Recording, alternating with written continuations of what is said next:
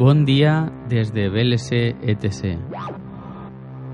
Esteu escoltant Propaganda ETC i això és el nostre primer programa. A la taula de so, Dani S. Torres. I a la direcció i la veu que us parla, Enric de Gràcia. Per a qui no conega BLC-ETC, som una associació valenciana molt xicoteta que edita i produeix pensament crític, o que ho intenta. En primer lloc, volem donar les gràcies perquè fa molt de temps que vam iniciar aquest projecte, un projecte que es va gestionar a la universitat, concretament a la cafeteria de BBAA, Belles Arts. Érem un grup de joves estudiants somiadors que volien fer ràdio i ara, després d'estranyes circumstàncies, hem quedat dos amics que fan un podcast. I ho fem perquè ens sentim recolzats, per la gent que ens anima, amics, família, companys, etc.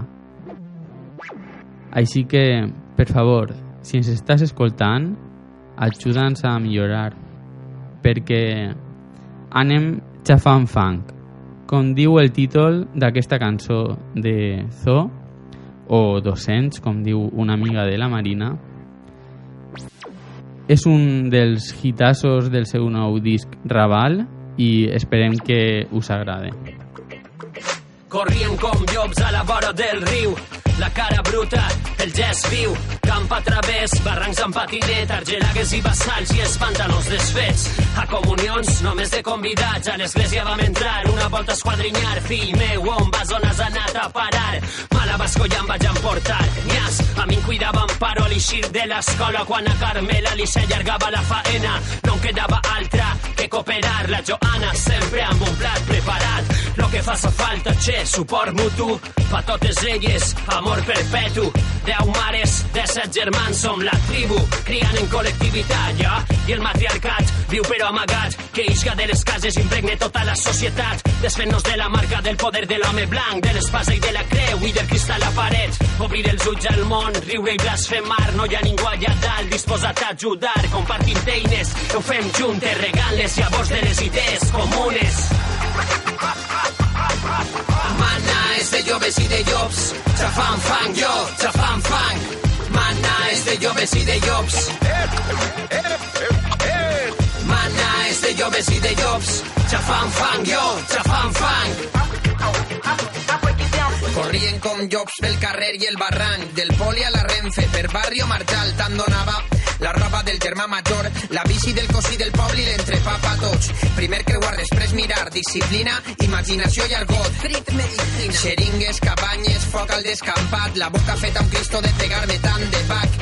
La mare, el pare i sis cosins en un Renault set a la platja. El sol implacable la vega baixa, la abuela i la sole cuinant per a 30 i siempre hubo un platico pa'l que entrara por la puerta. Ni gomines ni trajes al cumple, ni batets, ni litúrgies, ni temples, plens de merda i de fang, de carrers d'asfalt, perquè els buits en regals mai no s'omplin. La voluptuositat, l'efervescència, els misteris insondables de l'adolescència, fugíem del present, del futur i amb la llei, sentit militar i estratègia. Ei, discussions en el banc del parc, contractes d'un dia al supermercat, oficis, amor incondicional, no importava el cost ni el marge de benefici. Debe ser muy duro. Mana és de joves i de llops, xafant fang jo, xafant fang. Mana és de joves i de llops. Mana és de joves i de llops, xafant fang jo, xafant fang. Debe, debe, debe ser muy duro. Muy duro, muy duro, muy duro. Molt bé.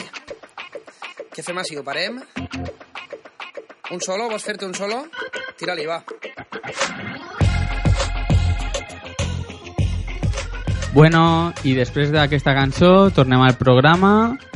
Avui anem a parlar sobre propaganda, perquè com el programa es diu Propaganda ETC, pues aprofitem i agafem aquesta, aquesta temàtica. Tenim com a convidats especials a Carla Chillida, directora i actriu en A Tiro Hecho, serigrafista en La Miliciana, part ac- activa en la Internacional Teatral i tenim també a David Bander, grafista i il·lustrador, eh, membre del col·lectiu Vendo Oro, que és eh, l'organitzador de, del Tenderete, i també part activa en la Internacional Teatral. Bon dia. Bon dia, Enric. Bon dia, Enric. I Dani. I Dani. Eh, bueno, sou els primers convidats. Eh, què, què penseu de, gran espai? Que... Moltes gràcies per convidar-nos, lo primer. I, bueno, no sé per què no ens has convidat.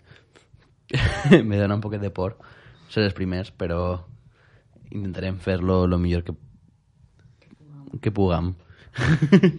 Lo mismo digo que muchas gracias por invitarnos y que a ver qué podemos aportar nosotros en este tema que es la propaganda.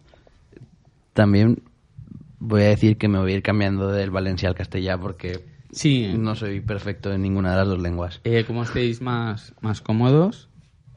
Eh, vale, bueno, eh, ¿qué, qué, cuál es vuestra...? Porque como vamos a coger el tema de la propaganda, lo vamos a abordar, ¿vale? Eh, he escogido dos libros que son, eh, bueno, uno que se llama Propaganda, ¿vale? De Edward Bernays.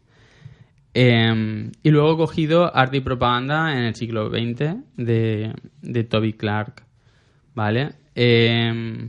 Me- son libros que me, me parecen muy, muy básicos para, para el tema que hay que conocer.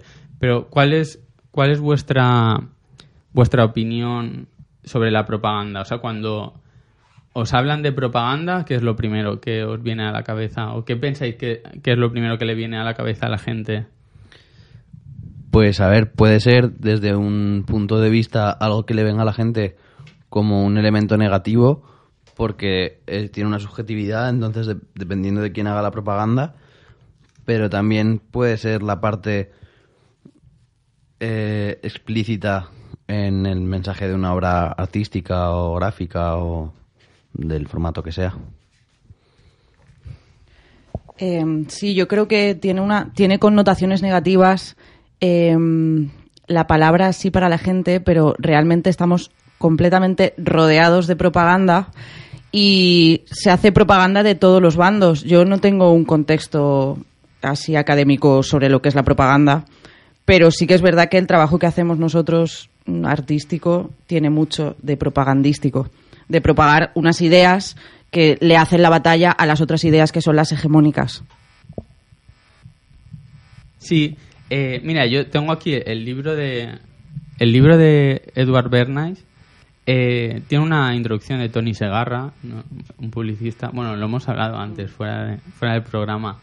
Eh, Tony eh, o Segarra, eh, él, él habla de la figura del simplificador. Hace una introducción al libro, ¿vale? Este libro, en verdad, es de los años eh, 20, ¿vale? Creo que es de 1928, ¿vale? O sea, digamos que hay cosas que se ha reescrito mucho y se ha, digamos que se, ha- se han actualizado, pero claro, este, este libro hay que contextualizarlo. Y en la intro de Tony Segarra, él dice, la propaganda pretende explicar a la gente de un modo simple aquello que no lo es. Que, mm, o sea, me parece muy, muy clarificador. Eh, ¿Qué pensáis vosotros? ¿Vosotros veis propaganda cuando, cuando actuáis o cuando ilustráis?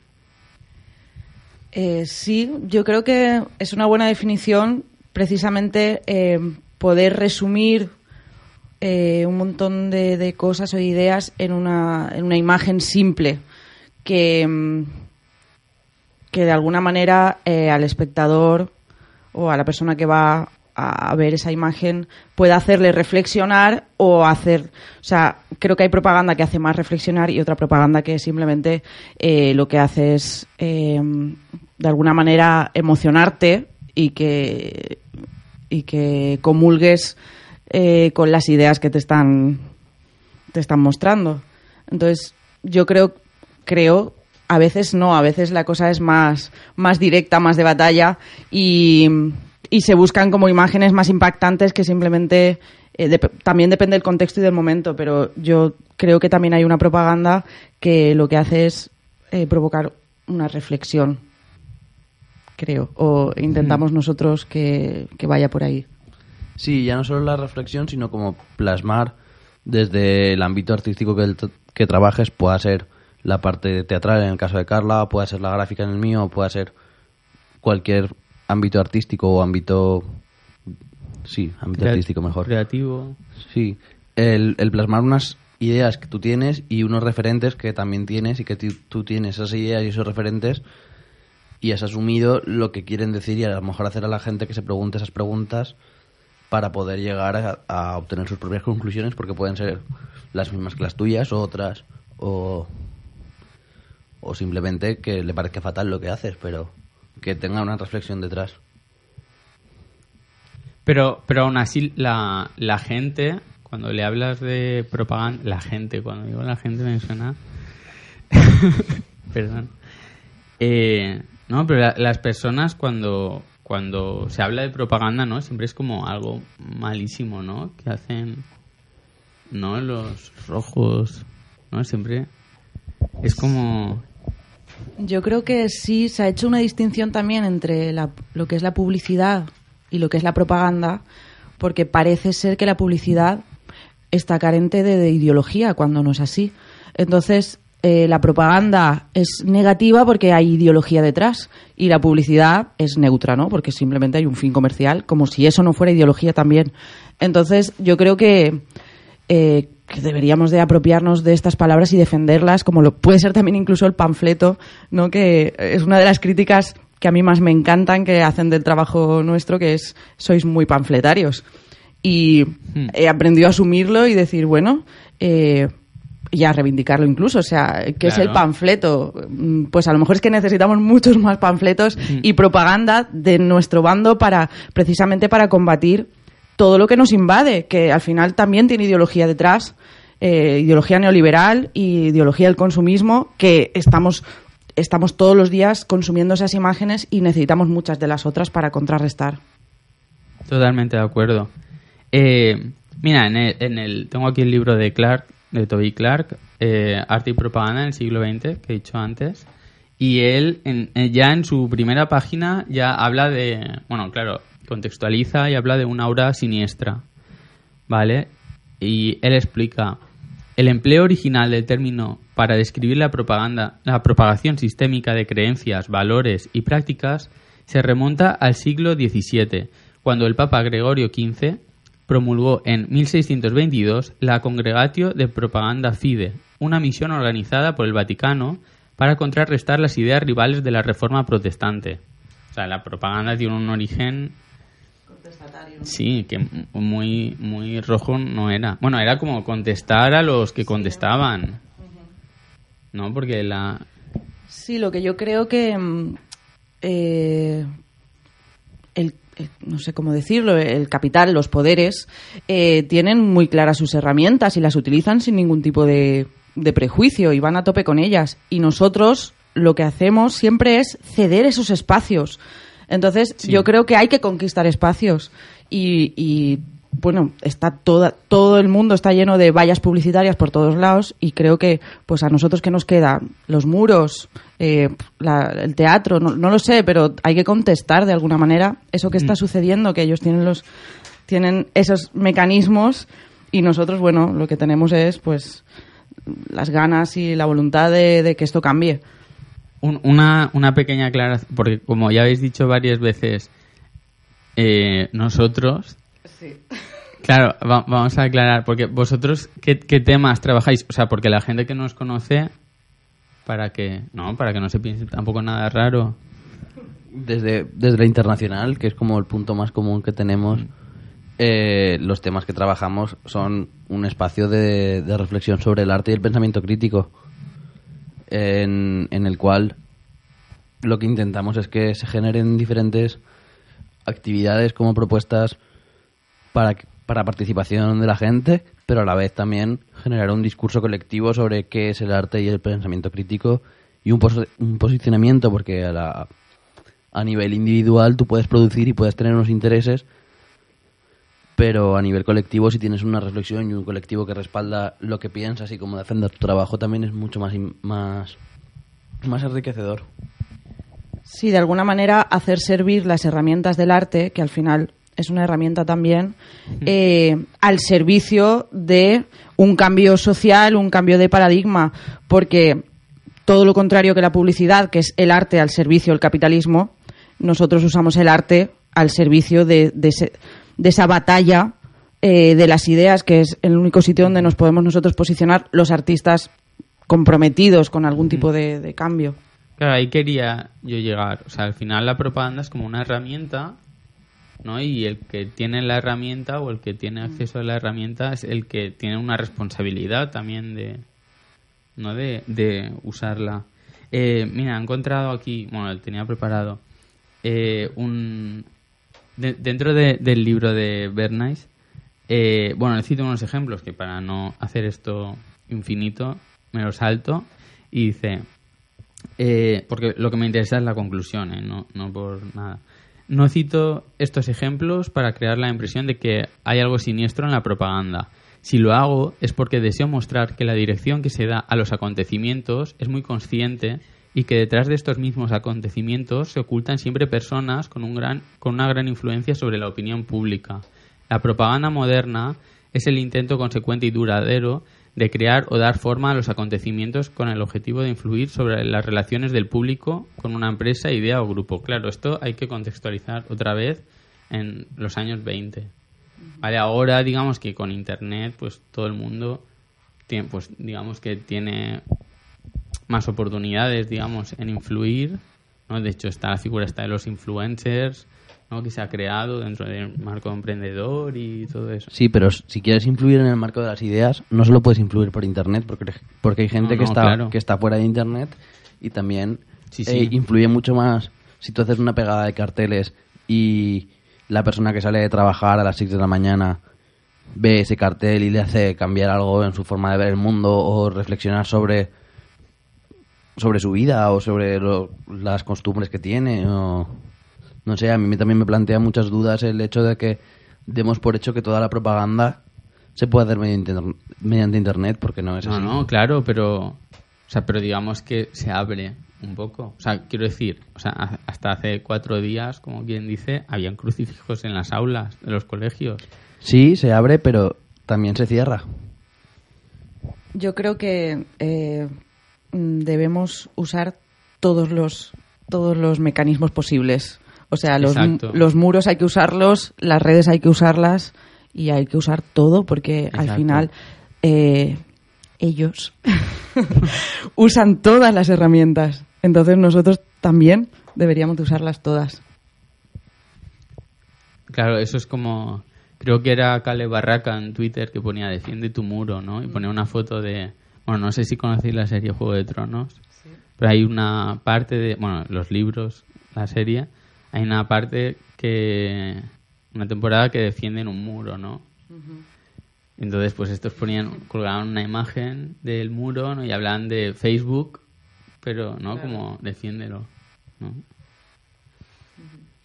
Eh, bueno, pues vamos, vamos a poner una, una canción para hacer un pequeño descanso, ¿vale? Eh, es una canción de un grupo que conocimos en Fallas, es un grupo catalano-cántabro o cántabro-catalán, eh, que se llama Émbolo, que molan mucho, ¿vale? Y esto es Planeta Émbolo.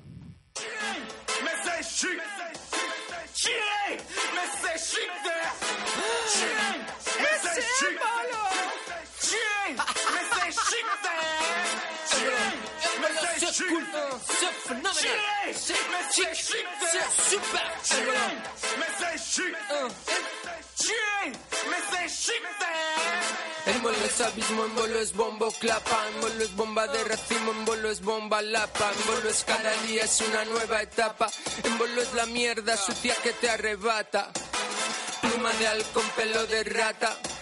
Perrito faldero, émbolo garrapata, émbolo agujero sucio que se destapa, émbolo graffiti, émbolo volar sin capa, émbolo telones, émbolo Frank Zappa, reggaetón, émbolo cumbia, émbolo bolo bachata, discoteca, chiringuito, bar de tapas, en bolo champán, en bolo birra de lata, fractura hidráulica, minas de plata. Es diamante, es oro, en bolo es hojalata, es el sistema social que te maltrata. En bolo niños de papá veraneando en chapas, en bolo te cuida, en bolo te ataca, en bolo dientes de león, ojo de gata. En bolo es el sol, en bolo es pila de petaca, en bolo es la mierda sucia que te arrebata. En bolo es tu cargo, en bolo es quien te desata. En bolo cabrones sin futuro, en bolo subcontrata. En bolo acción, microphone, hippie, japa. En bolo superviviente, en bolo pirata. En bolo te cura, en bolo es quien te maltrata. En bolo veneno, sarraceno, en bolo horchata. En bolo polígono industrial, en bolo mulata. Bolo es la brújula, en bolo es el mapa. En bolo de lujo, en bolo puta barata. En bolo pelea callejera, polis con resaca. Es amor, es sexo de mojigata. En bolo es incienso, en bolo fresas con nata. En bolo es tu suerte, en bolo es tu peor fallo. La vida y la muerte juntas montando a caballo. Es el desierto, en bolo es agua de mayo. La parte alta, tarraco, en bolo es el serrallo. Es la raíz, la flor, en bolo es también el tallo. La gallina que le gana la pelea al gallo. Tu debilidad, en es la fuerza del rayo. Le mordazo, en es. Yo ya no me callo, tres minutos de esta mierda. Pa' ti sin estribillo. Tu lengua en mi polla, en es tu colmillo. El dulce de guayaba, en es que soy membrillo. Tres días sin comer, en es pollo al ajillo. Patada en la puerta, en candado pestillo. En es tu chabola, en es tu castillo. Es la brisa del mar, el golpe de un martillo. En paloma de la paz, el dedo en el gatillo. En es la forma, en es el modo. En es el nombre, en es el puto apodo. Con la doble C, codo con codo. En bolo lo es todo.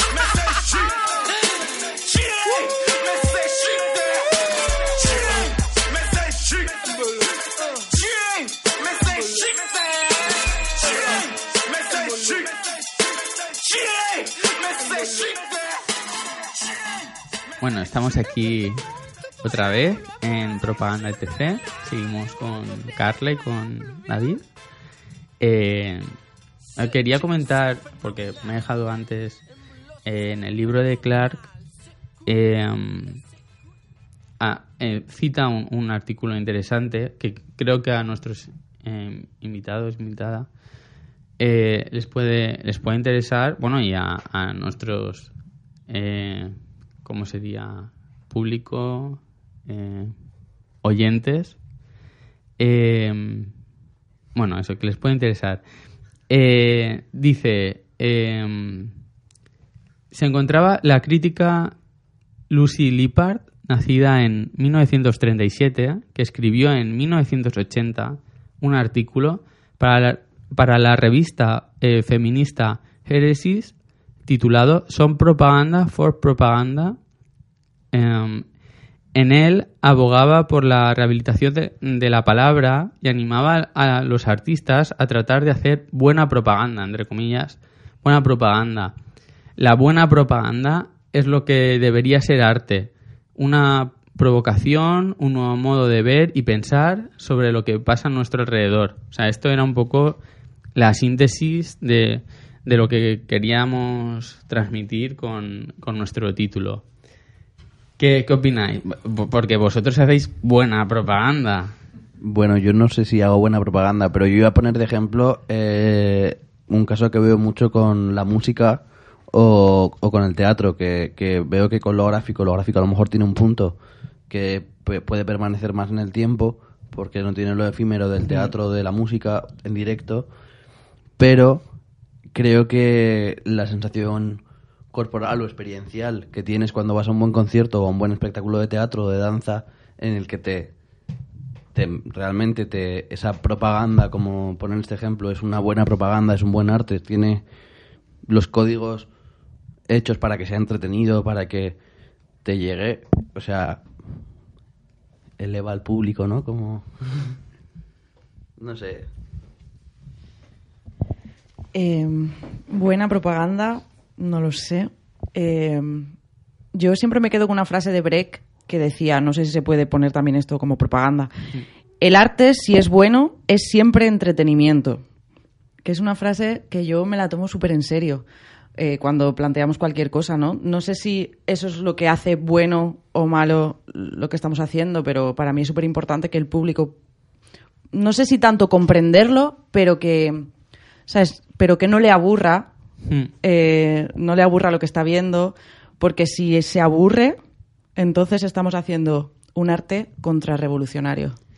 Ya, pero yo creo que la palabra entretenimiento. Bueno, Dani me mira y yo creo. No sé si está conmigo. Espera, espera, déjame. Bueno, no, no. Comenta. No, yo creo. Lo hablábamos antes que el técnico pueda comentar. Eh, Dani, Dani, por favor. Nada, que lo que dices, Carla, la frase esa de Brecht está muy guay, pero creo que a vosotros os aplica mejor la de... ¿Cómo es? El arte no es un espejo para Guau. reflejar la realidad, sino un martillo para darle forma. Vale, esto. Que yo- no sé si es de Brecht, No es, de no Mayakovsky, es. Es de Mayakovsky. o de quién, pero bueno, da igual. Esa Sí, frase, ya lo hemos yo hablado personalmente esto. os la atribuyo más a vosotros Sí, y, y- creo que la otra también es, es así, pero esta se os, se os acerca más. Dani, cámbiate ya el perfil de Twitter porque tienes esa frase y se la atribuyes a Brecht y no es suya.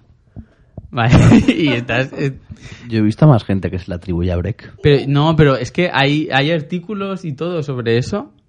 Y yo no sé quién la dijo porque yo no estuve allí, pero, pero los que... Lo, me, me indican que suba el micro. Los que los que escriben sobre de quién es se la atribuyen a Break.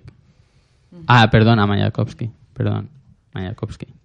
Bueno, eh, ¿querías decir algo? No, Perdona. bueno, yo creo que debería ser una combinación de las dos cosas, porque si Exacto. hacemos un martillo para darle forma a la realidad que no es capaz de, de entenderlo nadie, Exacto. ni de nadie disfrutarlo, eh, realmente estamos haciendo, pues estamos en la soledad del artista, en nuestra cúspide de cristal y hacemos un arte neoliberal y contrarrevolucionario. Pero- Entonces es necesario que, el- que, que nos dirijamos a alguien y por eso la propaganda eh, es algo que, que es muy directo, es muy Sí. direccional, está dedicada a alguien. Pero no solo entretenimiento. Es que ya te decía, la ya, palabra pero es que es otra entretenimiento- palabra que está muy pervertida, el entretenimiento. Claro. Porque hay una industria del entretenimiento, Exacto, pero es que es otra palabra que tenemos que recuperar. Exacto. Podemos hacer un programa Mm. más adelante Puede ser. de entretenimiento. No, pero no se trata de hacer... Bueno, es que tampoco quiero crear polémica aquí. Iba a decir el nombre de una serie, pero da igual. O sea, como que es solo entretenimiento y que no te aporta nada. Pero Ya, pero podría mm, valer Es que el entretenimiento puede aportar muchísimas cosas. El problema no. es que ese es el problema, que se ha vaciado porque se, Mm. se le ha dado sentido en este tipo de sociedad del consumo. Mm. Pero realmente eh, entretenerse está bien y se puede uno entretener y reflexionar, entretener y crecer como persona, entretener y hacer la revolución, entretener y Exacto. manifestarse miles de cosas. Exacto. Pero el entretenimiento lo tenemos solamente de uno de los bandos. Claro, pero es lo que lo que comentábamos fuera de, del programa. Es que antes hemos ido, hemos tenido un problema técnico, hemos retrasado la grabación y hemos ido a tomar una horchata mientras Dani se ha pegado el pateo de ir a por lo que faltaba para poder grabar bien el programa. O sea, muchas gracias a Dani. Y, y es- estábamos comentando, ¿no? Es esto de, claro, porque no, no hacer propaganda también es hacer propaganda, ¿no? O sea, es como no hacer política también es hacer política, no es lo mismo en este caso. Pero yo creo que porque entretenga no tenga que mm, tiene que ser un, un elemento eh, distractorio de, de lo que pasa. O sea, No, no, claro. o sea, tú ves un espectáculo, por ejemplo, a tiro hecho y, y te entretiene. Sí, sí. O por lo menos a mí. Y a lo que ha dicho Carla, quería añadir que tú puedes entretener y, y, o sea, y no hacer, o sea, y no tiene por qué ser malo entretener. No, no, y tampoco hay por qué estar todo el rato, ¿no? Ahí como... Porque robándole una cosa que dice Carla muchas veces, tú puedes ir al teatro y que te secuestren. Sí, claro. No, no, totalmente. Yo ayer fui al cine con mi padre y, vi una película que no, no me aportó, pienso que no me aportó nada. O sea, como no en, en lo político no me hizo pensar, pero me estaba cansado y me entretuvo y me lo pasé bien, ¿sabes? O sea, está claro. Bueno, eh, al margen de esto, quería comentar, eh, vale, vuelvo al, al libro de, de Bernays, eh, porque cuenta una cosa que me, me parece muy, muy significativa. Dice, eh, la importancia de tomar en consideración el público mundial en su conjunto antes de planear un acontecimiento importante eh, queda demostrada por el buen hacer de Tomás Masaryk, eh, hoy presidente de la República de Checoslovaquia, entonces todavía presidente provisional. Esto hay que marcarlo otra vez en los años 20, ¿vale? Y dice, Checoslovaquia se declaró oficialmente Estado independiente el lunes 28 de octubre de 1918. Muy importante esta fecha porque es mi cumple. Y no el domingo 27 de octubre de ese mismo año. Eh, el profesor Masaryk eh, comprendió que la opinión mundial recibiría más información y se mostraría más receptiva ante el anuncio de la independencia de la República en la mañana de un lunes que en un domingo, eh, porque la prensa le dedicaría menos espacio en las páginas dominicales. Eh, discutiendo el asunto conmigo antes de hacer el anuncio, el profesor Masaryk me dijo, si cambio la fecha del nacimiento de Checoslovaquia como una nación libre, estaré haciendo eh, historia para los telégrafos. El telégrafo hace la historia, así que eh, decidió cambiar la fecha. O sea, me parece un relato brutal, ¿no? Y, y muy significativo. Claro, ahora todo ha cambiado, ¿no? Lo que decía de internet y eso, pero bueno, aquí las elecciones se hacen los domingos, ¿no? Y, y bueno, queda, queda dicho. A lo mejor no, no ha cambiado tanto, tanto. No, a lo mejor no. Han cambiado los medios, no la ropa, no las modas, pero igual todo no. Pero, o sea, los medios siguen siendo empresas. Sí, sí, pero ya, ¿Y, pero y qué tipo de empresas? ¿Y con qué intereses esas empresas? Pues no, no sé. pero también están haciendo, ¿no? Otros, por ejemplo, contexto, ¿no? Que es un, un medio por internet con mecenazgo, etcétera. Es gracias a internet. O sea, ellos, bueno, ahora tienen el dobladillo, ¿no? Que sí que es en físico, pero pero es todo online. Tienes las noticias online y bueno, ellos sí que son muy ellos hacen propaganda buena también, a mí me gustan. Pero claro, ellos no, no dependen de lo que diga Repsol o lo que diga Ar Natural o Claro, yo lo que creo que a lo mejor nosotros, o sea, no, no sabemos si antiguamente también existía eso, solo que no ha quedado registrado o Hmm. Como gente que se preocupara por una información libre. Quizás sí. Pero eso, por ejemplo, hay fanzines en los que sí que se muestra esa información libre o ciertos temas. Igual no una información de actualidad, pero sí que ciertos temas que trabajan de forma libre con una distribución muy pequeña, pero sí que ha existido. Sí, yo. Bueno, hay, hay un. Ahora no recuerdo el nombre. Así en la info lo ponemos. Yo tengo un libretillo de Joan Fuster eh, que, que comenta esto, ¿no? Como que an- antes de la dictadura, como que hacer revistas en catalán, por ejemplo, costaba. Él, él creo que decía cuatro pesetas o cinco pesetas, no sé, muy poco. Y, y que durante la dictadura, por ejemplo, se encareció mucho porque los mecanismos para crear la estructura de la empresa, o sea, de la imprenta y todo eso, ¿no? Pues como que era imposible. Entonces, claro, eso hacía que o se juntaba todo el mundo en una o no se podía, ¿no? Y, está ese contraste. O sea que de alguna manera también eso sí que sí que se pensó para que na- o sea, para que fuera más difícil el, el acceso, ¿no? Y fue algo global, ¿no? O sea, no fue solo en España. Espera, nuestro técnico, que también es colaborador, eh, quiere, quiere decir algo. Dani, adelante. Sí, a ver, yo quería decir que cuando se dice lo de tomar los medios de producción, no es solo los de producción entendiéndose fábricas y demás, sino los de producción de contenido. O sea, radios, teatros, espacios de debate, lo que sea, ¿sabes? No, entonces eso habría que dejarlo claro. Si la gente no tiene acceso a eso, ¿cómo se va a expresar? O sea, sí, es verdad que en internet tú puedes tener un blog, puedes tener una web, pero según lo que digas, y ahora se está viendo Sí. más que nunca, ¿no? Por Twitter o lo que sea, pues te chapan. Igual que han chapado webs y bueno, no sé, hay muchísimos, muchísimos ejemplos de censura, no solo en periódico y artículos, sino en internet y demás. Y pintadas, lo que decías antes del muro, de que nos queda el muro, esta que pusieron de con- contra la tortura en el País Vasco, que a los dos días la estaban, ya estaba tapada o al día.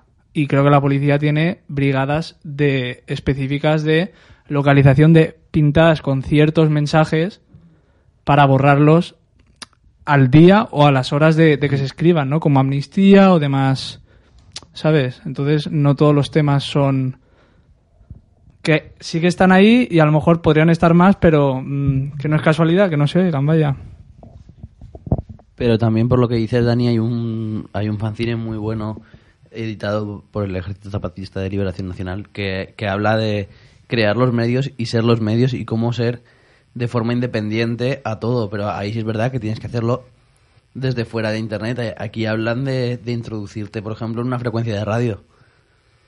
Pero también luego las penas, por ejemplo, que tienen en, en- aquí en España, pero yo estuve mirando, de, de introducirte en una frecuencia de radio, pueden llegar a ser de, de seis años de cárcel, por ejemplo.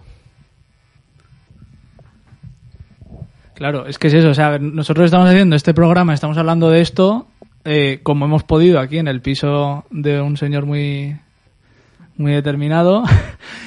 y claro, esto luego es un podcast que se subirá online y, se oirá o no y pues a ver dónde acaba, pero bueno, no está dentro del, del espectro de radio, Oye, claro. tenemos, tenemos dos oyentas aseguradas que nos han dicho que van a oír, que a, los que, a las que estamos muy, muy agradecidos. Una se llama Marisa, Marisa Caracoles, y la otra es eh, Isa, el apellido de Isa es Ruiz.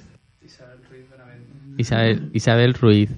Entonces, muchas gracias a las dos personas que nos van a oír por internet. De verdad. Yo creo que Isa nos va a escuchar para criticarnos, ¿eh?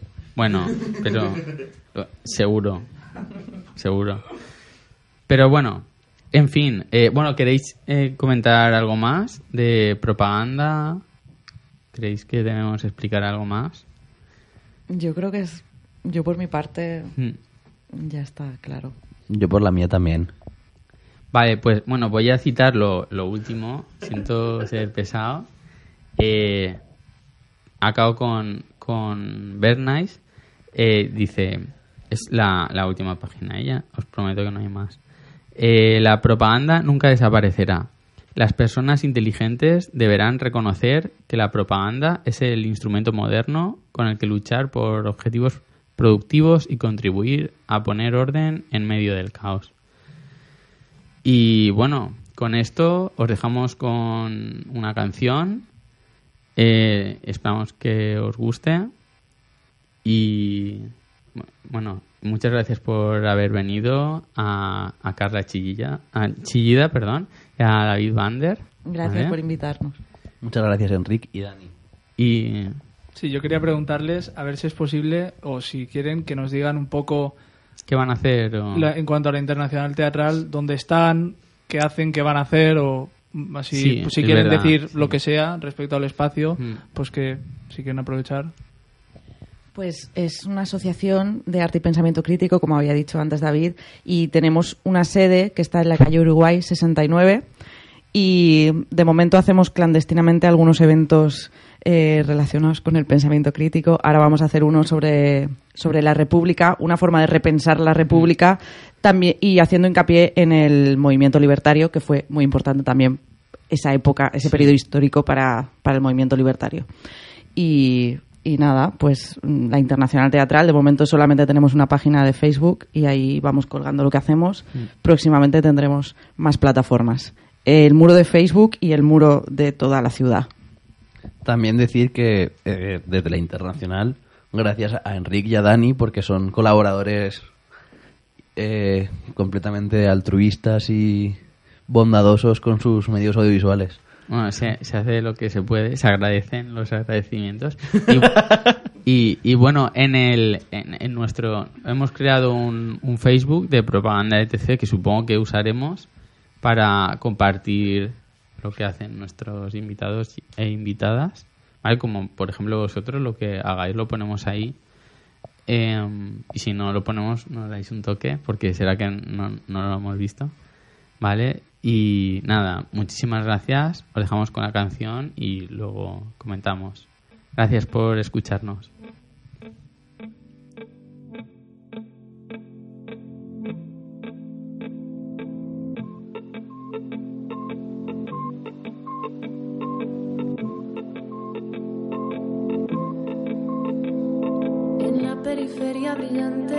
De una galaxia mediana, en medio de un mar oscuro, donde flota nuestro mundo, tú que vienes a rondarme como los nueve planetas. Parece que cuando bailas llueven miles de cometas, tú que vienes a rondarme.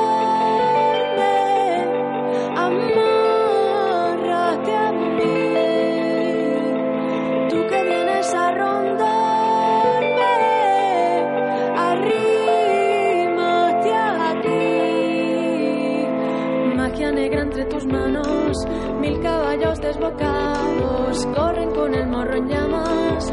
El fuego baila y tú cantas, lamen lunas desorbitadas, las mareas, mareadas. Así me sigues al trote y de cabeza al galope. Magia negra entre mis formas, suben hormigas, se enraman, romeros de sierras altas, fresco el aire que me canta, se han abierto las ventanas, beben cientos de gargantas, mientras alzas con la mano el vino que todo sana, tú que vienes a rondarme,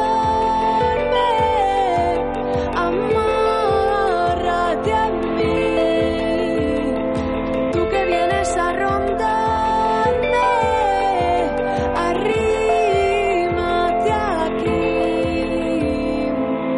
En los aposentos del estás tú que me esperas. Mi piel se llena de chispas que saben a flores y a lenguas, magia negra entre tus manos. Altos jardines se enzarzan, amarran nuestras caderas, vuelan hacia las esferas, fuentes de estrellas antiguas, santiguan nuestros galeos, arden en llamas azules todas las voces del universo con nosotros.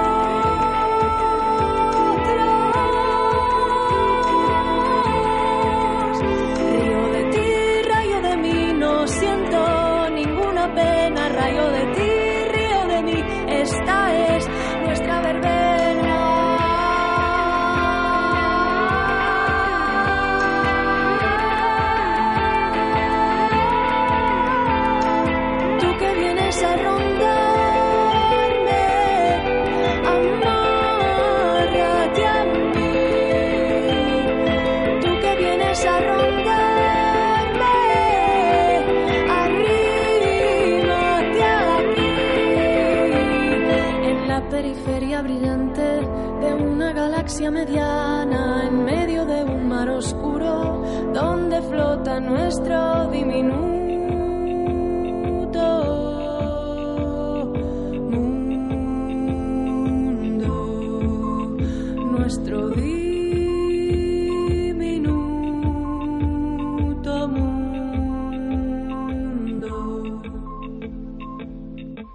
Pues la canción que acabamos de escuchar es Tú que vienes a rondarme, del nuevo videoclip que acaban de hacer María Arnal y Marcel Vallés, de su disco 45 cerebros y un corazón. Y tenemos ahora con nosotros a, otra invitada, eh, la mujer del martillo, Arancha. Ella es artista ecléctica e investigadora. Y buenos días, Arancha. ¿Cómo estás? Hola, hola Enrique, buenos días. ¿Qué tal? Bien. Muy bien. Bueno, inauguramos tu sección que vamos a llamar Mismamente, hemos dicho. ¿Y de qué vas a hablar hoy? bueno, hoy vengo a hablaros de la astrología, del origen de la astrología y algunas cuestiones que se desconocen y que me parece interesante que todo el mundo conozca, por lo menos. Entonces voy a empezar explicando el origen de la astrología y simplemente decir que la astrología existe desde que existe la humanidad. O sea, los primeros hombres vivían mucho a, a merced de la naturaleza y en contacto con ella que comenzaron a observar ciclos del sol, la luna, o sea, mismamente el día y la noche ya son un ciclo que regulan funciones biológicas del ser humano. También observaban ciclos mensuales, como el de, o sea, que va de la luna nueva a la luna llena, y es un ciclo de 28 días que a las mujeres eh, nos influencia mucho. Coincide, de hecho, el ciclo de 28 días con el ciclo menstrual. También está un ciclo anual, que es lo que tarda el Sol desde el punto de vista de la Tierra en llegar al mismo punto, que es lo que llamamos año. Y, y eso también es lo que marca cuando decimos eh, cumpleaños, cuando alguien cumple un año, eso es que ha pasado un año desde su nacimiento. El sol regresa al mismo punto en el que estaba el día que esa persona nació. Ok. Entonces, eh, siempre hay una pregunta y, y, hablando de propaganda hay muy mala propaganda acerca de la astrología, ¿verdad? Creo que los poderes fácticos lo han hecho a propósito y la intentaron intentaron tirarla por tierra desde desde siempre pero ahí aguanta y es por algo no y esa pregunta es si la si la astrología es ciencia o no es ciencia. Y yo y muchos astrólogos o estudiantes de astrología coincidimos en que es una mezcla entre ciencia, arte, intelecto y sensibilidad. O sea, no nos interesa tampoco que, que lo cataloguen de ciencia porque es algo más y no solo se basa en estudio riguroso de las posiciones de los astros, ¿ok? Entonces, los que, los que lo estudiamos sabemos que es una combinación de razón y de lógica, con intuición, con sensibilidad, y todo esto a partes iguales. El astrólogo le importa poco, como te digo, si se le cataloga o no de ciencia. Lo que sí tenemos claro es que funciona y que a medida que más estudias, más información recibes y es una información útil que se puede utilizar en cualquier esfera de la vida, tanto individual como a nivel social, económico y global. De hecho, o sea, eh, los, los países también tienen su carta astral que a partir de la firma, por ejemplo, de la independencia de, un país o de un estado o de su cambio de, en el, en el caso de España sería del cambio de, mm, de, constitución, ¿no? Cuando se firmó la última constitución, ahí se levanta una carta astral de España que da bastantes, bastante información sobre cómo nos ve el resto del mundo como país. También puede ser a nivel autonómico, como podría ser Valencia, etcétera. Y, da un carácter a, a la nación, al país del que estemos hablando. Entonces, eh, la física clásica newtoniana defiende que, defiende que el universo es como una maquinaria, ¿no? Que funciona sin ningún tipo de conciencia, pero a medida que evoluciona la ciencia, como la nueva física o mecánica cuántica, comenzamos a concebir el universo como la idea de un gran organismo lleno de energía y en, en constante cambio y movimiento. Entonces sería una idea bastante pobre y materialista desde mi punto de vista y desde el punto de vista de, de, la nueva física cuántica pensar que no hay un sentido más allá de lo lógico, de lo observable, de lo de lo que se puede comprobar en los fenómenos del cosmos. Eh, de hecho, la palabra cosmos es un término griego que significa orden. ¿okay? Entonces, los humanos no lo notamos, pero ya se sabe que la Tierra viaja a gran velocidad por el universo, como si fuese una nave espacial, así como el resto de los astros que conforman el sistema solar o, o cualquier astro del universo está en continuo cambio y movimiento. Entonces, quiero concluir esta, esta contestación de si es ciencia o no, que más allá de si lo es, está claro que no es un, lo que no es es una creencia, es un conocimiento que se puede estudiar y se puede comprobar. Entonces, una vez se conoce, se sabe, es difícilmente rebatible y, como te decía, el problema de todo esto es la mala propaganda que se le ha hecho, pero bueno, a mí me importa poco. y, y yo creo que, que le viene mal tratar a la astrología tratar de, clasificarla como ciencia, sino sería un conocimiento, una herramienta. De hecho, por ejemplo, el, el psicólogo Jung, Gustav Jung, que es tan prestigioso, ¿no? Y psiquiatra y médico era, etcétera, usaba la astrología en sus consultas y lo dijo en una entrevista. Porque la carta natal de una persona la carta natal os explico que es como la fotografía de, del cielo, o sea, en el momento en el que nace una persona, cómo se sitúan los astros, dónde están, en qué, en qué espacio de, del sistema solar se encuentra cada astro de nuestro sistema. Entonces, para un psicoterapeuta o para un psicólogo sería como una radiografía para un para un médico, para un traumatólogo, por ejemplo. Daría muchísima información al respecto. También se sabe que la información es poder y la astrología siempre ha estado ahí durante toda la historia, ha sido y sigue siendo utilizada por las élites. Los, los antiguos reyes la consultaban y actualmente se sabe, lo sabemos, lo saben los astrólogos profesionales porque a sus consultas van políticos, van especuladores de bolsa, grandes empresarios, etcétera, para, para la toma de decisiones. De hecho, el que se llama, el que le llaman el mayor banquero de todos los tiempos, eh, JP Morgan, dijo una vez que los millonarios no usan la astrología, pero los multimillonarios sí. Y ahí lo dejo el hombre, ¿vale? Entonces, bueno, yo os voy a explicar un poco las utilidades de la astrología. Como os he dicho, la carta astral es un mapa, un dibujo de las posiciones de los astros en un momento determinado, eh, tanto para, para un acontecimiento como para el nacimiento de una persona se levanta una carta natal. Y esa carta natal consta de una serie de símbolos que representan a los planetas y sus diferentes aspectos. Es como, como si fuese, para una persona es como la huella digital, es decir, nunca hay dos cartas iguales. Nunca, porque para eso tendría que nacer, eh, tendrían que nacer dos personas en el mismo sitio, pero en el mismo sitio y en el mismo minuto. Aquí viene la cuestión de los gemelos, que es un tema. Claro, eso te iba a decir. Es verdad, es que siempre cuando cuando decimos eso, entonces alguien pregunta, ¿y los gemelos? ¿Y por qué hay gemelos que son muy parecidos y otros que no tienen nada que ver entre ellos, completamente opuestos?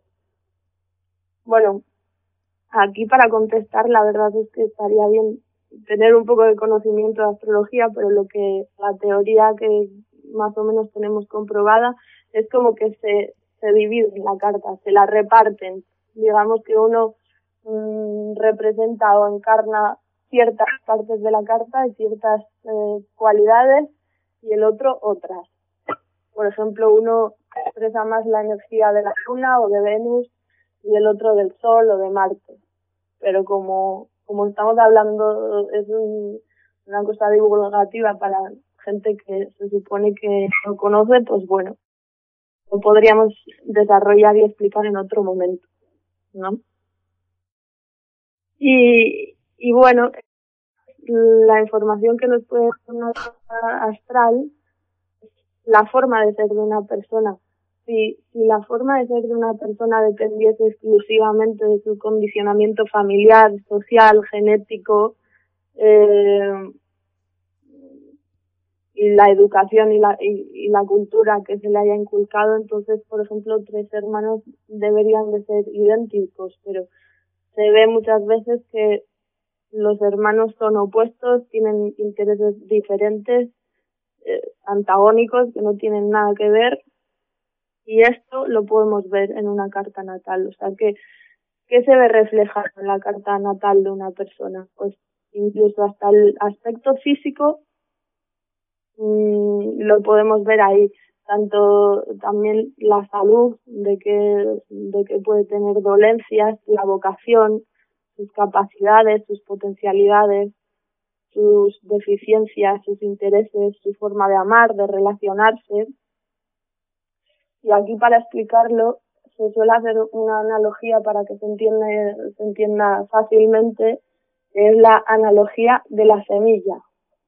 Es decir, si yo tengo una semilla, yo sé que es una semilla de, de rosa, por ejemplo, de una flor de una rosa, no puedo pretender que de esa semilla, que sabemos que de una semilla sale una planta, salga un roble. Es decir, ahí ya hay una información potencial y que marca de alguna forma el destino de esa semilla y de, en qué se va a convertir. Entonces, una carta natal sería algo así. Sí, pero ahí- Entonces, ahí podemos, o sea, hay muchos otros factores que van a, a influir en la vida es. de las personas. Por supuesto, o sea, no nos podemos limitar a la información que nos dé una carta natal, sino también eso es al factor sociocultural, económico de una persona. Lo que sí te dice son sus intereses y sus potencialidades. ¿Qué pasa? Si tú, si tú, por ejemplo, tienes eh, predisposición o, o- o en potencia, podrías ser un gran mandatario, pero naces en una aldea, naces mujer, eh, te tienes que casar a los cinco años y hacer caso a lo que te dice tu marido para siempre, pues bueno, pues no se va a dar eso. Entonces, claro que hay una combinación, digamos, de destino con libre albedrío, con, con, con las, con los condicionamientos del entorno exteriores. Eso es así. O sea, no nos podemos limitar. Esto no es ni una magia ni, eh, ni es algo cerrado, ni algo determinista, para nada. Para lo que sí sirve es para el autoconocimiento, para, para saber, pues, que te he dicho, pues, eh, las potencialidades de una persona y los y, lo- y las cosas a trabajar, acelerar el proceso de autoconocimiento de una persona, digamos, ¿no? Entonces, a nivel global y estatal también es un marcador de tendencias. De hecho, los sucesos históricos importantes se, ven reflejados en astrología. Los grandes ciclos socioeconómicos mundiales, tanto de crisis como de auge, se ven reflejados en las alineaciones planetarias y esto es algo que no sabemos por qué no sale a la luz, pero es, lo tenemos comprobadísimo que cuando cierto planeta se alinea, digamos que se pone a tal distancia de otro planeta concreto, hay una crisis o al revés. o- te estoy hablando ya de planetas lentos, ¿eh? no, no tanto como podría ser Mercurio o Marte, sino los más alejados del sistema solar, son planetas muy lentos, pues estos suelen marcar las grandes crisis de la humanidad y, y las grandes evoluciones de la humanidad también. Es muy interesante. Es una rama de la astrología que se llama astrología mundial y está comprobado y se puede ver como sistemáticamente, o sea, se van repitiendo los ciclos y se van comparando, pues, por ejemplo, las revoluciones, eh, la revolución francesa o la revolución que estamos teniendo ahora mismo en- encubierta, pero realmente es una revolución del sistema que algo va a cambiar, no sabemos por dónde va a salir, pero el sistema capitalista tiene muchos, muchos agujeros ya.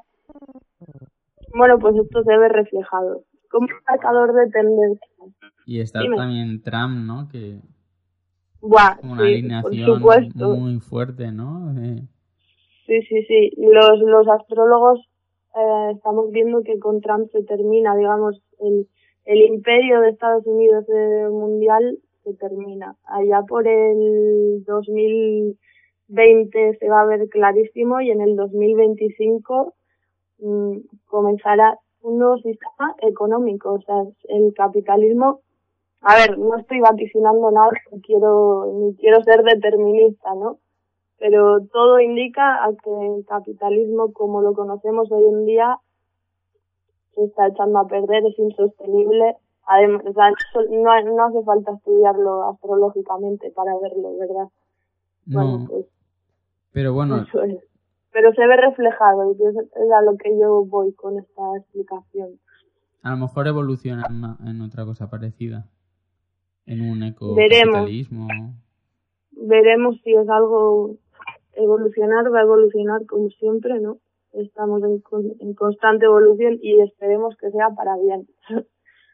Veremos por dónde sale el tema. Entonces, eh, bueno, el trabajo evolutivo, que es para lo que sirve la astrología y de mejora de uno mismo, a su vez se ve reflejado en la sociedad. Entonces yo por eso rompo una lanza a favor de la astrología y de que cada uno eh, pues, pues ahonde en su interior, busque sus, sus traumas, busque sus gustos, busque lo que quiera hacer, ¿verdad? Entonces, si todos, digamos, fuésemos mejorando, la sociedad iría mejorando. Lo que pasa es que hoy en día parece que prima el capitalismo y el materialismo. Y bueno, la gran mayoría de la gente como que vive por, imer- por inercia, sin pararse a pensar en, por qué sufre, qué le hace feliz, cuáles son sus traumas, cómo ser mejor versión de sí mismo. Esto se ve reflejado en el momento social actual, ¿no? Entonces, ya he hecho más o menos una pequeña explicación y voy a concluir con una apreciación personal. Bueno, también coincidimos los estudiantes y, y los astrólogos, los estudiantes de astrología, quiero decir. Y es que la, la carta natal o la astrología es una gran valiosa gran y valiosa herramienta de autoconocimiento. Y por último quiero citar un antiguo aforismo griego encontrado en las ruinas del templo de Apolo, en Delfos, que dice así, temet nostre, y no significa otra cosa que conócete a ti mismo. Pues muchas gracias, Arancha, o Mujer De del. Martillo, por, eh, por tu sección. Eh, quería preguntarte también, eh, ¿hay algún contacto o nuestros nuestras oyentes se pueden poner en contacto contigo y hacerte preguntas o plantearte temas de investigación? Sí, sí, sí. A ver, yo os voy a facilitar mi correo que es arancha con tx arancha.stars de estrellas arroba gmail.com y luego tengo una cuenta de Twitter en la que suelo escribir temas relacionados con la astrología. Lo paso muy bien interactuando en Twitter y, y se llama Azul Clarito la, la, la cuenta. Azul clarito. Sí, y nada, decir que ha sido un placer que me hayas invitado a tu programa y haber podido hacer un poquito de trabajo divulgativo. Pues Muchas gracias. Muchas gracias a ti también, Arancha. Vale, Eh, Hasta luego. Hasta el próximo programa. ok. De acuerdo, chao, adiós. Chao.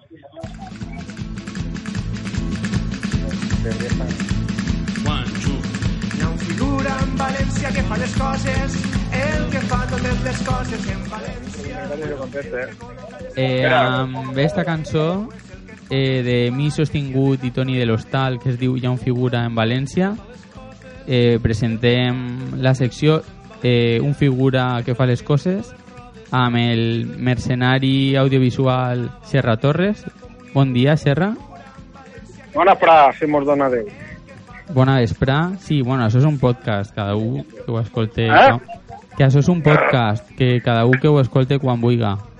Pues, pa mi bona fra, així que anem a situar-nos en el temps. Jo estic fent el cremaet en el cantonet de la Pobla Llarga mentre estic parlant amb tots vosaltres després d'estar tota la setmana fent un turbo PowerPoint.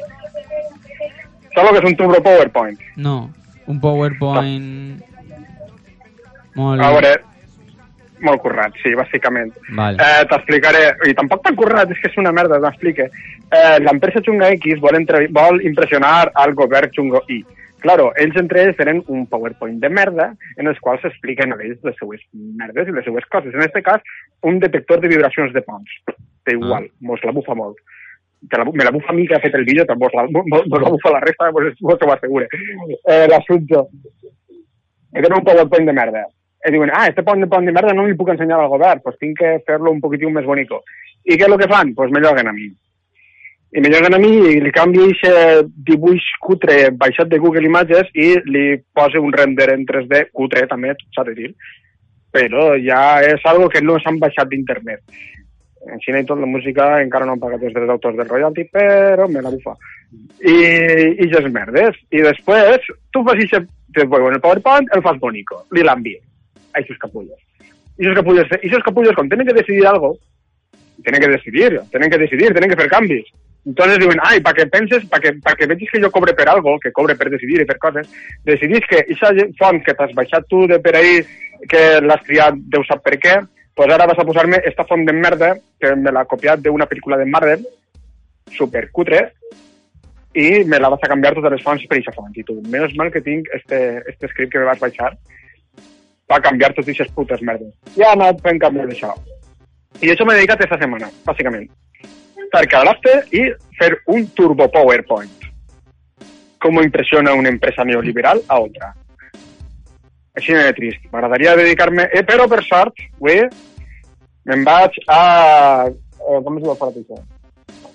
Festival Música Valenta. Al Festival Música Valenta. Vale, avui, espera, anem a contextualitzar, perquè això no sé... Ah, sí, cert. No se senyor, del, po- senyor, senyor del podcast, esto, avui estem, no? Deset. No. Ah, no, avui... No, no, no, perdona, no, no. No, l'hora no, el dia. Bueno, dissabte. Anem a deixar on que és dissabte. No, però dissabte... A veure, dissabte 8 d'abril. Bueno, doncs dissabte 8 d'abril, no deixa de ser dissabte. Pues això, eh, dissabte 8 d'abril i m'anem a un festival de música valenta, que és un festival que és una crònica de fa- denunciada. Vull dir, eh, està en la sala, crec que és una sala de pública, Sí. uh i, tenen, i volen, fer, volen fer que la gent vagi a la sala de pública i pagui una entrada a veure a Artur Caravan, víctimes... civil- Espera un segon, que tinc que ser una secretària que me digui això. Artur Caravan, víctimes civiles i grupos de país estil que no li importen a ningú, per el que sembla. Sara, torna a la col·lecció. Ah, en aquell, i també Xavi Castillo, que això sí que estarà guai. Espera, Xavi- espera. Però Serra, eh, digues, digues qui ha parlat, home, anem a presentar-lo. Ah, sí, es, no, este era, era Dani San Juan, un altre, calabarra, un altre calabarraquiste. Que, I també és eh, community manager de la Federació de Pilota Valenciana. Per què no? Jo què sé. Bueno, benvingut Eh, al programa, Dani. No, no, no, ja no, ja no va a parlar més. És, Bé, bé. és, és, simplement és el meu apuntador. Si de volta en quan li em passa el micro. També te'l puc passar així a, a Feliu Ballester Bernal, que mos ha fet una, uns gaspatxos avui de puta mare. Si vols, Eh, te'l passe? A Feliu. Feliu Ballester Bernal, actor, entre altres coses. Sí, sí, jo el conec. Bona vesprada. Bona vesprada, què tal? Com anem? Bé o què? Bé. Mira, m'alegre, che, home. Pues estiguem fent un cafenet després de la dinar i res, tu diràs. No, res, jo volia parlar en Serra, però, però bueno. És que anem un poc anem un poc de viatge, la gent està superapretada i per això, ara està treballant, no sé què està fent, però està treballant, no para sí, l'home. això volia que me contara. Què està fent?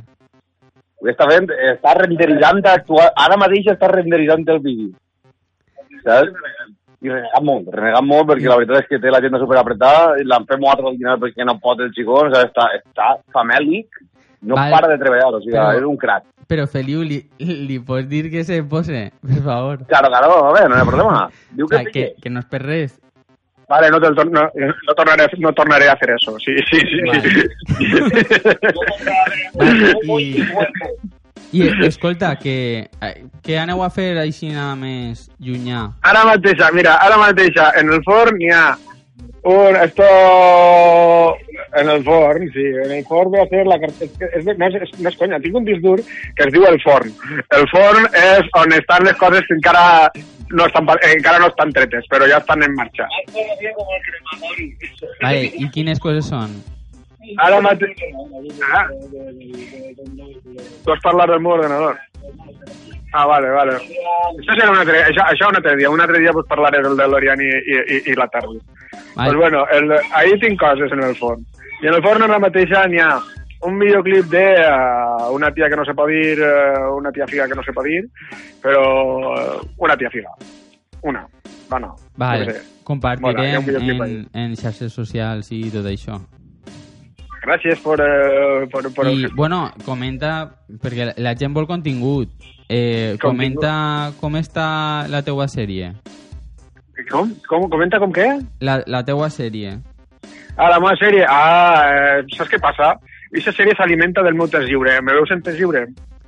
No te veig. Pues eso. Però, bueno, però tens Pues eso, una, bàsicament. una temporada Si me pensada. pagues per fer-la, pues la faré. Eh? Tinc una primera temporada a penjar Vale, i la la segona Anem, tinc... a, anem a... Foto a tot. Foto, Foto a a tot. tot. Porta un, porta un any parada. Esa és la, és la cruda verdad. Foto a tot. N'hi ha una temporada en, en Vimeo i en YouTube, no? Se pot trobar. En, en, Vimeo, en Vimeo i en YouTube. No l'he vist ni al tato, però... Vale. Jo I són... Quants vist episodis l'important. són? Gràcies, a- gràcies, gràcies a aquesta sèrie ha tingut un hotel de baes en, eh, en eh, el eh, Festival Fideuà en les FARC del Pi. Bueno, pues... pues. Eh, sí, dos Quan- nits d'hotel de baes. Serra, quants episodis té la sèrie? Sis episodis de molt, molt, molt curters. De... És que no m'agrada dir tampoc la temàtica. I si, si no has vist la sèrie, no m'agrada dir res més de la, res de la sèrie, perquè com dura tan poquet, qualsevol Però- cosa que digues és un spoiler. Però és una espècie de True Detective a la valenciana. Ah, final. xep, xep, xep, xep. No, qualsevol cosa que digues d'aquesta sèrie és un spoiler d'aquesta sèrie. Per tant, mira-la i després, ja, i després que, que la gent parli. No, sí, però jo la- jo l'he vista. pues eso, que nuestros telespectadores de este podcast tan uh, multitudinario escolten, eh, que escolten això, que vegin uh, la sèrie i serà molt més fàcil i més millor que explicar-lo a nosaltres, no creus? Bé, bé. I, bueno... Espera, espera, espera, te la va a presentar Feliu, la, la, la sèrie. Es una epopeya sobre la vida y la muerte donde se destaquen varios componentes de la vida social de, de, de tercers. Bàsicament és això. T'ha quedat clar? Sí, m'ha quedat clar. I, Menos mal. eh, eh, vale, Serra, tu que tens molts amics músics, necessitem una capçalera del programa. Bueno, o, o a qualsevol persona multitudinària que tu dius. Si algú vol fer una capçalera, el programa Uh, Propaganda home, ETC. jo, jo ho veig més fàcil. De, tu saps qui són, tu saps quants amics tinc? Pues agarra dels meus amics la cançó que em dóna la puta gana i ja li demanaré jo permís. Home, però molaria que comentaren algo relacionat en el programa. Mm, ah, que la feien a posta. Tampoc, està, ma- tampoc seria massa difícil. Anar a unes placaueros. Bueno, se buscarà... So, eh, músic, ah, músic valencià independent. No vaig a Atomic Studios, ves? A Uberos Flow Studios. No, este programa no es diu de propaganda, pues eso es propaganda. Sí, sí. Val, pues, Pues eso. algo més que afegir, Serra? Cafegir, home, pues podria estar parlant tot el que me... Ja, tot, lo, no, tota però la en que me donaré. Per a les nostres... En contingut, és que... A veure, estem en, en el 2017, el contingut és situacional, va fluctuant, vull dir... Mm, bàsicament tu obres micro i la gent parla i, Vale. i, i el que parla la gent és el contingut. Uh, tenim això, tenim un vídeo... Bueno, eh, coses que tenim en el forn. Així, en, en próximos capítulos de, de un figura en València que fa les coses, eh, l'aventura de com és treballar en Chimo Bayo, com és treballar en Beauty Brain, com és treballar en la penya de Cal Barraca, eh, i altres mierdas. Però de normal que sapigueu que lo que per lo que me paguen més és per fer turbo powerpoints de merda. Bueno, algo es algo. Home, lo de, lo de Chimo Bayo habrà sigut una experiència... Tot una, tot una experiència, per això dona per un altre programa sencer. I al final feu documental o què?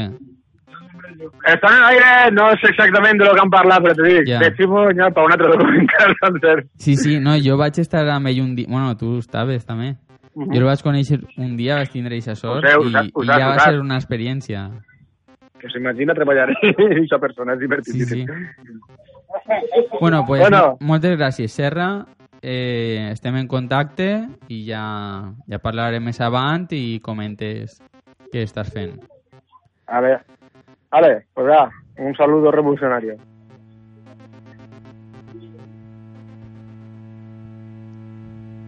Bueno, eh, fins així el programa el primer programa de propaganda ETC esperem que vos hagi agradat i continuarem fent més coses. Eh, el que sí que ens agradaria és que per xarxes socials eh, tant Facebook, Instagram o Twitter ens poguereu dir eh, quines coses milloraríem. Sabem que hem tingut moltes errades, problemes tècnics que gràcies a Dani hem pogut solventar i del pas i, i res, fins a una altra i moltes gràcies pel vostre temps.